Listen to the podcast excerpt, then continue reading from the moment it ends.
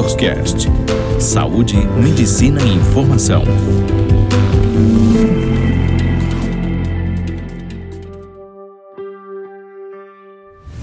Olá, pessoal. Aqui é a doutora Ana Glaucio, da Unidade Diagnósticos, e venho aqui mais uma vez encontrar vocês para um bate-papo, dessa vez sobre um tema bastante interessante e que traz bastante dúvidas em consultório, que é sobre a tireoide. Medicina diagnóstica. A tireoide é uma glândula em forma de asa de borboleta que fica localizada na parte anterior do pescoço. A sua importância vem da regulação de importantes órgãos como o coração, o cérebro, o fígado e os rins. Esta glândula, ela produz dois hormônios muito importantes, que é o T3 ou triodotironina e o T4, que é a tiroxina. Esses dois hormônios, eles influenciam a taxa metabólica de duas formas. Uma estimulando praticamente todos os tecidos do corpo a produzirem proteínas. E a outra forma, aumentando a quantidade de oxigênio que as células usam. Uma vez que o correto funcionamento da tireoide é essencial para uma série de funções de órgãos e tecidos do corpo, quando existe uma alteração, diversos sintomas podem ser observados.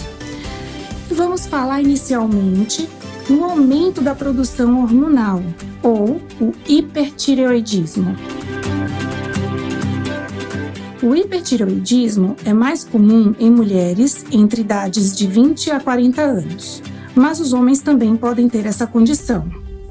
Nesta doença, a glândula tireoide está em hiperatividade e produz excesso de hormônios que, se não for tratado, pode levar a sérios problemas de saúde. Alguns dos mais graves envolvem o coração, levando a batimentos cardíacos acelerados e irregulares, insuficiência cardíaca congestiva e nos ossos também podendo levar à osteoporose. Quando em sua forma mais leve, pode até não apresentar sintomas. Os sinais e sintomas mais comuns apresentados são a sensação de calor, o aumento de transpiração, fraqueza muscular, as mãos trêmulas, batimentos cardíacos acelerados, cansaço, perda de peso, diarreia ou evacuações frequentes, irritabilidade ou desconforto nos olhos, irregularidade menstrual e infertilidade. A causa mais comum de hipertiroidismo é a doença de Graves. Ela ocorre quando o sistema imunológico ataca a glândula tireoide, provocando seu aumento e estimulando a produzir excesso de hormônios. É uma doença crônica e normalmente apresenta história familiar. Algumas pessoas com a doença de Graves também desenvolvem inchaço atrás dos olhos, o que provoca a protrusão para fora do globo ocular. Existem causas menos comuns, como nódulos tireoidianos, que podem secretar hormônios em excesso, a tireoidite subaguda, que é uma inflamação dolorosa da tireoide e é tipicamente causada por vírus, e a tireoidite linfocítica, inflamação não dolorosa causada pela infiltração de linfócitos, que são um tipo de célula branca do sistema imune.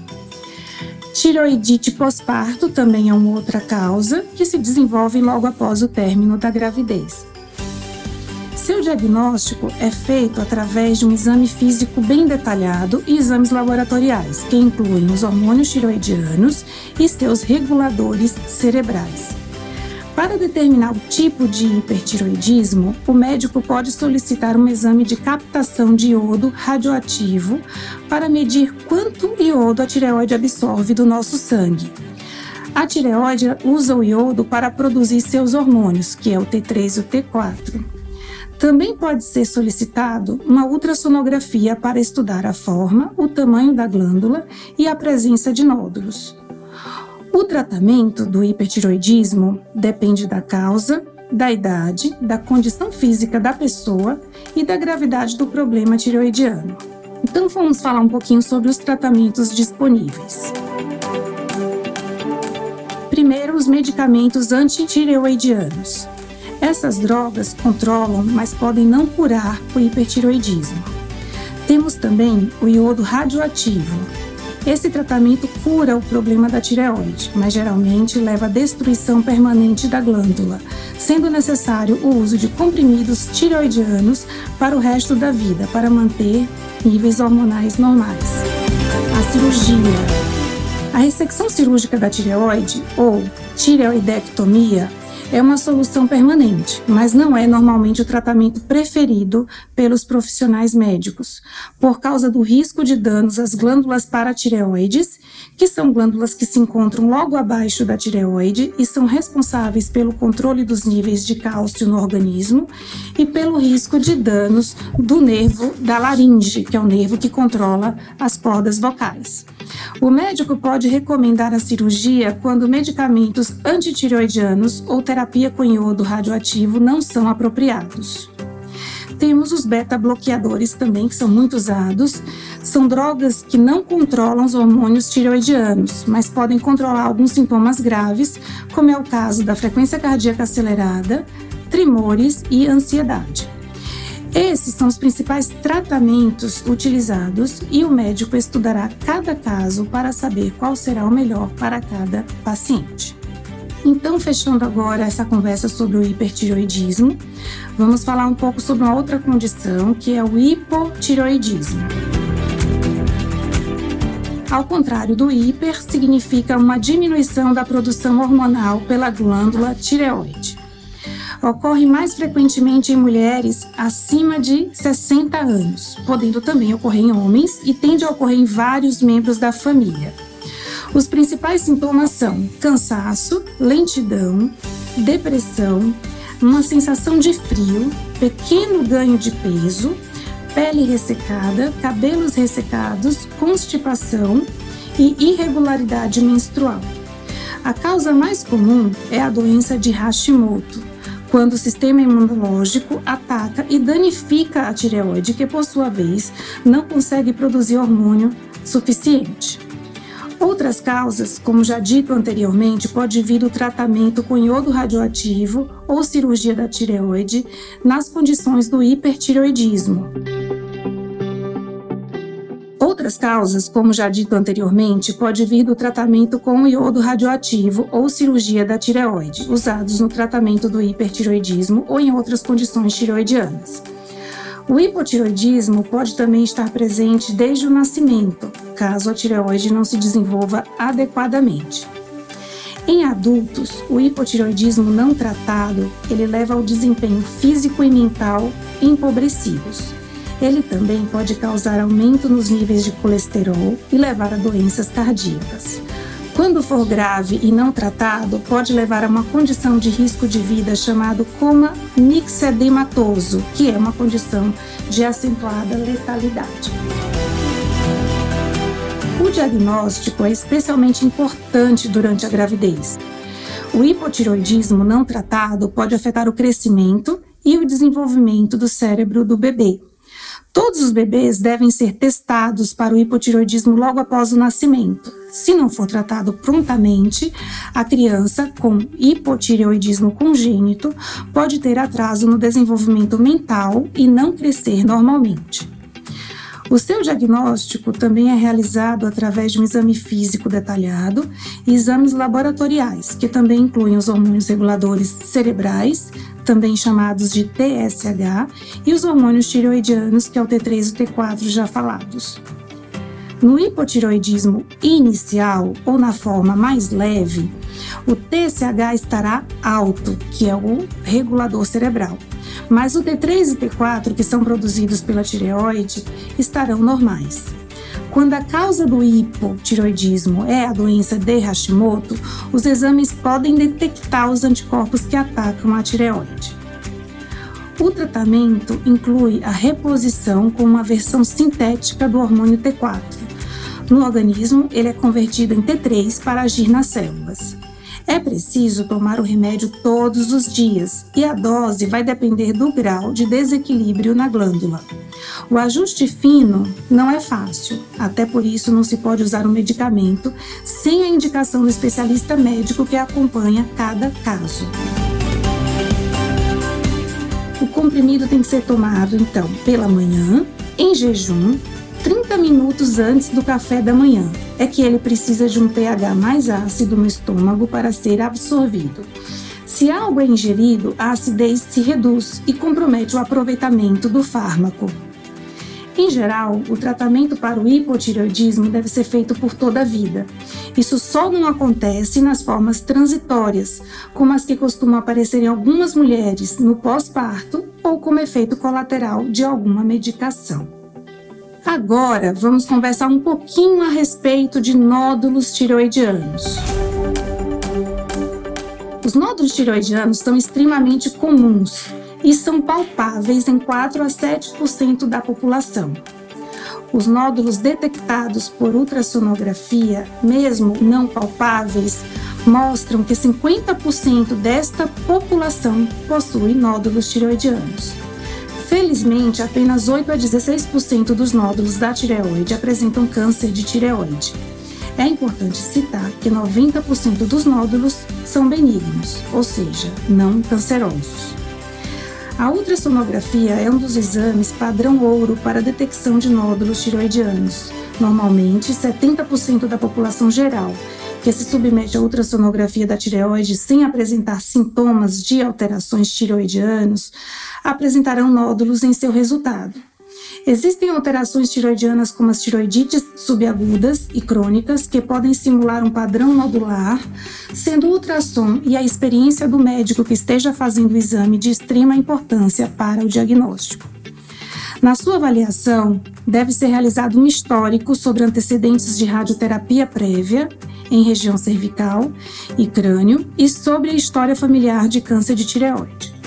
O rápido crescimento de um nódulo de tireoide aumenta a chance de uma neoplasia maligna, embora hemorragia de um nódulo ou presença de áreas císticas, ou seja, conteúdo líquido associado a esse nódulo, também expliquem rápido crescimento de nodulação na região da tireoide. Depois de um nódulo ser encontrado, o médico realizará testes de laboratório e exames de imagem, que vamos falar um pouco agora. Avaliação laboratorial. Devem ser solicitados o TSH, que é o regulador cerebral, o T4 livre e o T3, já referidos anteriormente. Os achados serão interpretados pelo médico assistente do caso, porém, isoladamente não ajuda muito no diagnóstico, visto que alterações podem ocorrer em carcinoma da tireoide e de forma semelhante em doença nodular benigna. Então, precisamos de outros exames para afirmar o nosso diagnóstico. Daí vem os testes de imagem. Testes de imagem, a ultrassom da tireoide é mais realizada na avaliação do nódulo tireoidiano, por ser mais disponível, de baixo custo e mais seguro, não expondo o paciente à radiação. Existem características específicas ultrassonográficas que aumentam a probabilidade do câncer em nódulo tireoidiano, como, por exemplo, as microcalcificações.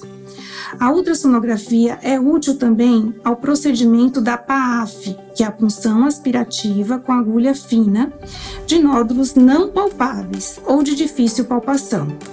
Nódulos com mais de 50% de área cística e na repetição da PAF quando a primeira for não diagnóstica.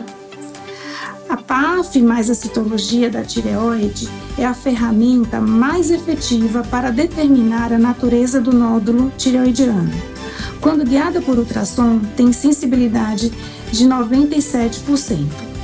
Esta análise vai gerar quatro categorias de diagnóstico: se ele é maligno, benigno, indeterminado ou suspeito ou não diagnóstica.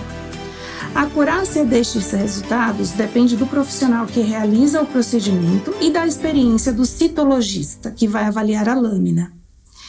Em 2017, o Colégio Americano de Radiologia publicou uma nova classificação dos nódulos tiroidianos baseados em características ultrassonográficas, chamado THADS. Os nódulos recebem pontuações baseadas em cinco categorias: a composição, a ecogenicidade, os contornos, as margens e focos ecogênicos presentes ou não, que são as microcalcificações. A pontuação obtida em cada categoria resulta em uma espécie de ranking de risco para a malignidade e a sugestão para complementar a investigação com a punção aspirativa por agulha fina. E como acompanhar o nódulo tireoidiano? Essa é uma dúvida bem frequente. O segmento sugerido, que é o acompanhamento médico, retorno com exames exames de imagem, seria com intervalos não inferiores a um ano, a não ser para nódulos que já tenham o diagnóstico de câncer e que estejam em vigilância ativa, ou seja, quando opta-se por não fazer a cirurgia logo no início do tratamento. Havendo indicação de se prosseguir a investigação para descartar a malignidade, a PAAF será solicitada para confirmação. A punção tem como objetivo de estudos as células aspiradas do nódulo, o que muitas vezes não é suficiente para confirmar ou descartar o câncer da tireoide, sendo necessária algumas vezes a retirada cirúrgica de todo o tumor para uma avaliação mais detalhada. Não custa reforçar que os nódulos da tireoide, na sua maioria, são benignos. Ah, como dito anteriormente, 90% são benignos. Diante de um resultado de nódulos de tireoide, deve-se manter a calma e procurar um profissional habilitado para se avaliar a necessidade de punção. O diagnóstico de malignidade é o menos comum e, mesmo com esse diagnóstico, as possibilidades de cura são bastante elevadas. Bem, aqui finalizamos esse podcast sobre a tireoide.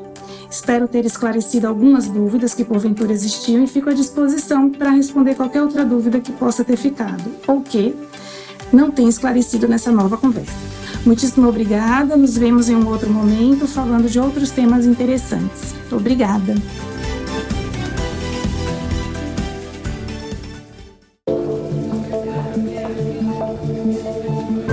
Você ouviu Doctor's Cast, o primeiro portal de saúde e medicina em podcast.